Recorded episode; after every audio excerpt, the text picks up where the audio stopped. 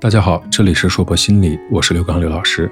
我们接着来分享我个人非常喜欢的一些心理学的知识，叫做思维改变生活，积极而实用的认知行为疗法。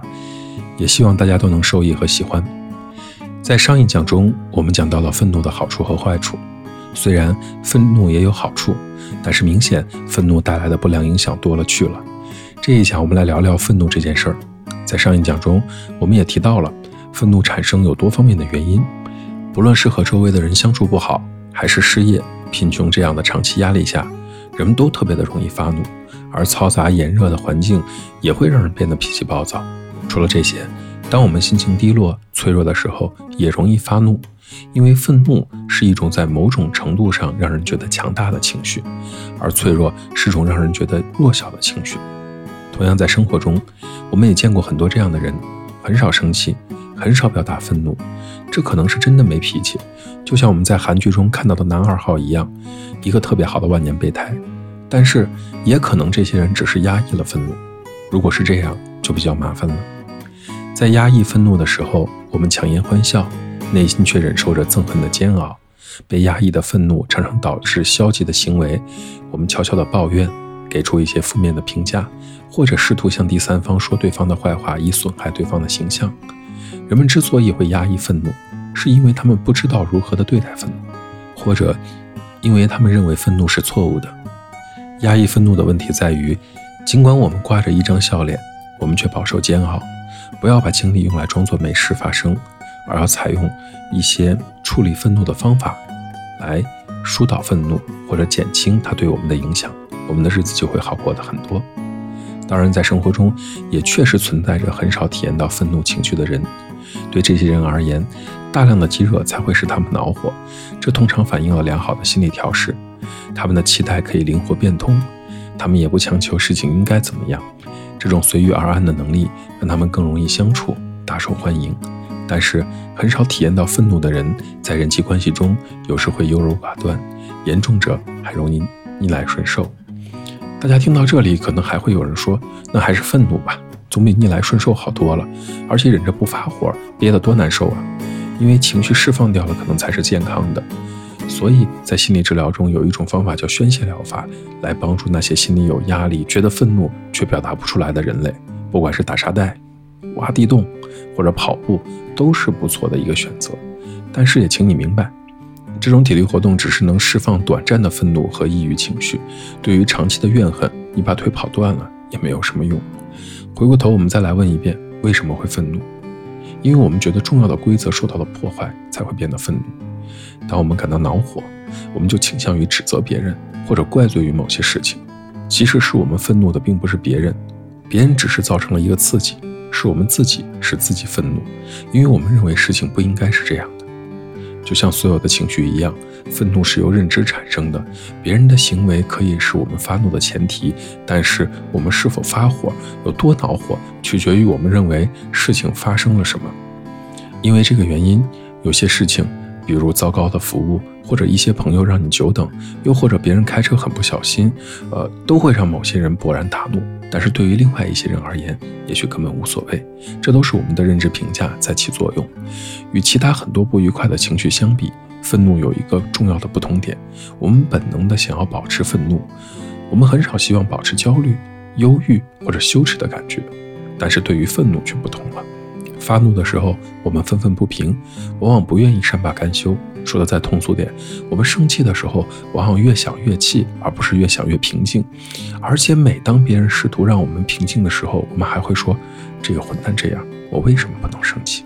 所以有的时候不是我们不能平静。而是我们选择了愤怒，愤怒常常就是自己和自己过不去，因为它阻碍我们得到自己想得到的东西。所以，消除愤怒一个简单且有效的方法，就是多问问自己：我愤怒了，发脾气了，这个问题就能解决吗？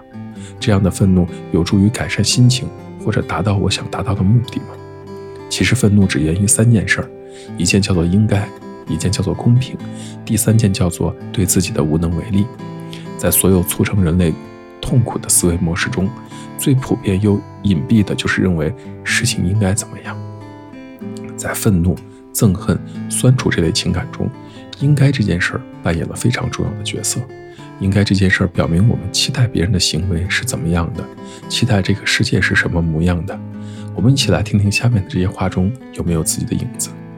朋友应该支持我，儿子应该努力学习，考出好成绩，丈夫应该善于沟通，妻子想要的东西应该和我一样，同事应该尽职尽责，老板应该公平，火车应该准时，顾客应该把手推车推回到超市的固定位置。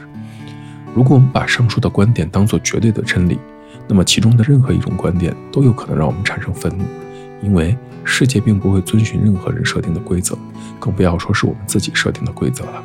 对世界存有固执的、僵化的期待，肯定会让我们觉得发怒。当然，这并不是说我们应该对别人有所期待，也不是说我们应该对过分的行为逆来顺受。有时候尽力抗争是很重要的，然而接受现实、灵活应变也很重要。毕竟事情并不会永远对我们有利。第二件让我们感到愤怒的事情就是公平。我们期待社会公平，至少希望自己享受公平的待遇。这种期待，它与现实世界发生的情况并不一定总是符合的。真实的情况是什么呢？很多事情并不公平，而我们往往对此无能为力。当然，这并不是说我们应该消极地容忍别人那些不公平、不道德、不合理的行为。如果我们有办法解决不公平的事情，那么我们就要采取行动，所以解决问题的印象很重要。健康的心态呢，应该是设法解决我们可以解决的事情，同时接受我们无法改变的很多现实。回到公平这件事儿本身而言，公平也是主观的。这个世界没有绝对的公平，只有相对的公正。最后一件让我们愤怒的事情叫做对自己的无能为力。当我们因为某个原因无法实现自己的期待的时候，就会陷入到对自己的无能为力。在这种情况下，有的人选择自怨自艾，有的人选择疯狂的咒骂或者指责别人。指责总是伴随着愤怒和憎恨。有的人一辈子都在为自己的痛苦责怪别人。这些人是这样的，都是他们的错。要不是为了他，我会过得很幸福。这样的话语，要求别人对我们自己的痛苦负责，这种情况只会增长我们的愤怒，让我们难以释怀。与责怪别人的习惯有密切关系的是，我们认为别人应该怎么样的想法，认为别人应该怎么样思考、怎样感受、怎样行动。我们潜在的假定是什么呢？打破我们规则的人都不是好东西，应该受到谴责或者惩罚。指责往往伴随着给别人贴上怪物、蠢货、白痴这样的标签，因为我们很少能够惩罚别人，也很少能够控制别人的行为，所以我们只有咒骂他们。所以，给他们贴标签，或者要求他们不这么做，不仅仅是白白浪费我们的精力，并且会让我们痛苦。当然，不去责备某个人，并不意味着我们要毫无原则地宽恕他们的行为。我们也许非常讨厌他们的某些行为，我们还可以采取各种各样的行动来试图解决我们感受到的不公正。但是，我们也必须要接受这样的现实：我们的生活并不完美。到处也都是不完美的人，每一个人都有着自己独特的感知方式和行为方式，这合乎他们自己的认知，却不一定合乎我们的认知。当我们能够接受这一点，我们的生活就会变得轻松些。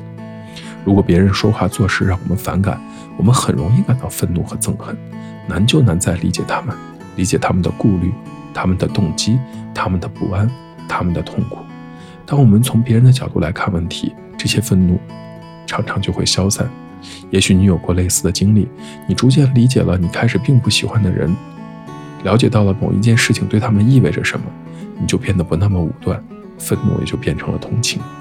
理解别人的感受，理解别人为什么这么做，不是说我们必须喜欢他们的行为，甚至我们非常讨厌他的行为，也是可能的。然而在理解别人之后，我们可以不再责怪他们，不给他们贴标签，并且不再感到愤怒。解决愤怒的方法当然有很多了，什么从一数到十啊，先让自己平静一下，暂时的离开那个让我心烦意乱要发火的地方啊，暂时的转移注意力，不再去想这件事情啊，卸下心里的包袱，勇敢的说出来啊，这些方法都是老生常谈，我在这里就不再探讨了。真的要给点建议的话，我个人觉得有三点是对抗愤怒非常好的方法，第一个叫解决问题，第二个叫学会放手。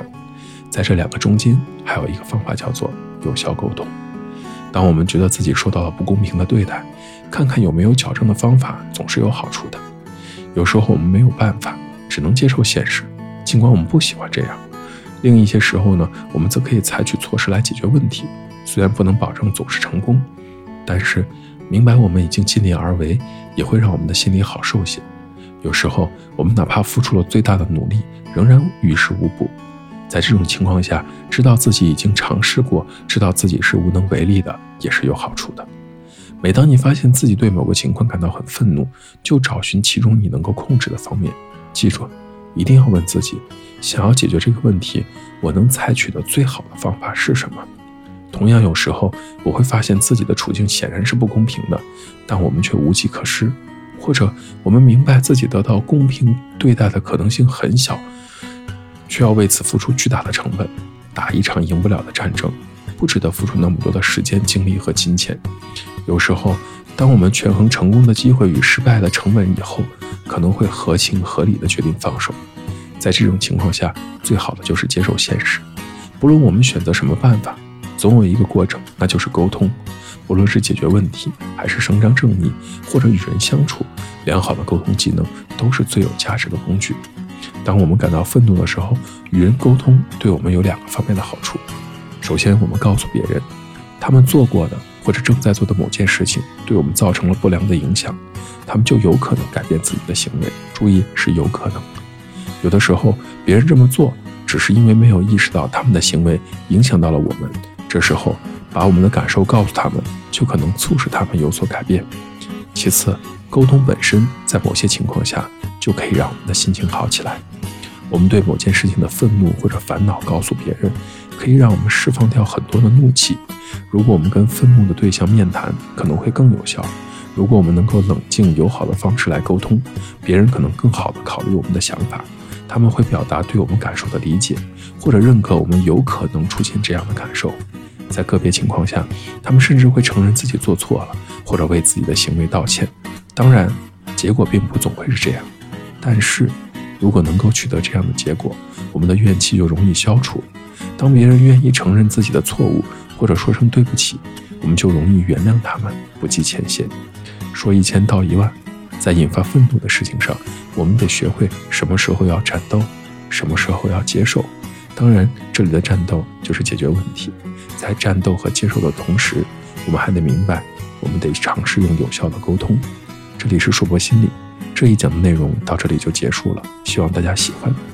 如果你很喜欢关于思维改变生活这方面的心理学知识，也欢迎您持续的关注我们。你也可以添加硕博心理的微信公众号，跟我们有进一步的互动。这里是硕博心理，我是刘老师。虽然我们只是心理学界的一棵小树苗，但是我们努力做到我们的最好。用真诚的态度、客观专业的方式，向每一个愿意关注我们的人，分享一切你想知道而我们又恰好了解的心理学知识。请记得，不管你在哪里，世界和我陪伴着你。再见。